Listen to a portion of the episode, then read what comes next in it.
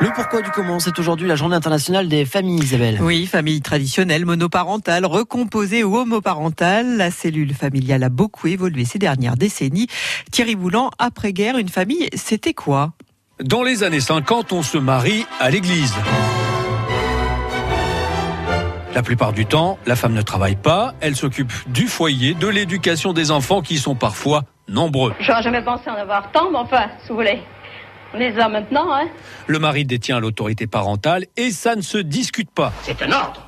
Et un ordre, ça s'exécute. Les femmes sont d'ailleurs dépendantes financièrement de leur époux. Si tu veux, tu me donnes plus d'argent. Il faudra attendre le 1er juillet 1965 pour que la loi autorise les femmes mariées à disposer de leur argent sans accord de leur homme. Alors qu'est-ce qui a fait bouger les choses La libération des mœurs, la pilule, est légalisée en France en 1967. Je suis pour la contraception. J'estime qu'une jeune fille peut avoir une vie sexuelle sans avoir l'angoisse de- d'attendre un enfant. Les femmes ont désormais le contrôle de leur corps, contrôle amplifié par la loi sur l'avortement en 1975. Cette même année, un texte autorise le divorce par consentement mutuel.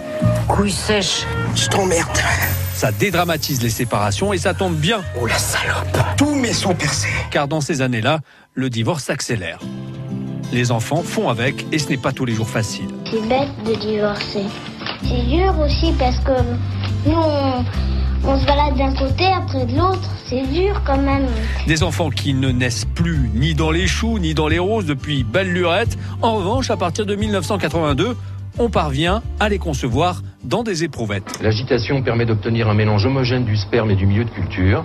Ensuite, on va placer ce tube dans la centrifugeuse. Grâce à cette innovation scientifique, des couples stériles peuvent enfin agrandir leur famille. Une famille qui de plus en plus souvent se recompose autour de divorcés, remariés. Et enfin Thierry, comment les choses ont-elles évolué alors dans les années 2000 Dans les années 2000, les couples ont moins d'enfants, Combien tu as d'enfants 8 9 un ou deux, même si Lyon reste le département qui compte le plus de familles nombreuses en Bourgogne, c'est-à-dire de plus de trois enfants, des familles d'ailleurs souvent recomposées. On se marie moins qu'avant, l'union libre ou le Pax créé en 1999, on la cote. La famille a encore évolué en 2013, lorsque le mariage a été autorisé pour les couples de même sexe. Consentez-vous à prendre pour époux Monsieur Vincent Et ce n'est pas fini. Prochaine étape attendue, l'ouverture de la procréation médicalement assistée aux couples de lesbiennes. Le projet sera présenté en Conseil des ministres au mois de juillet.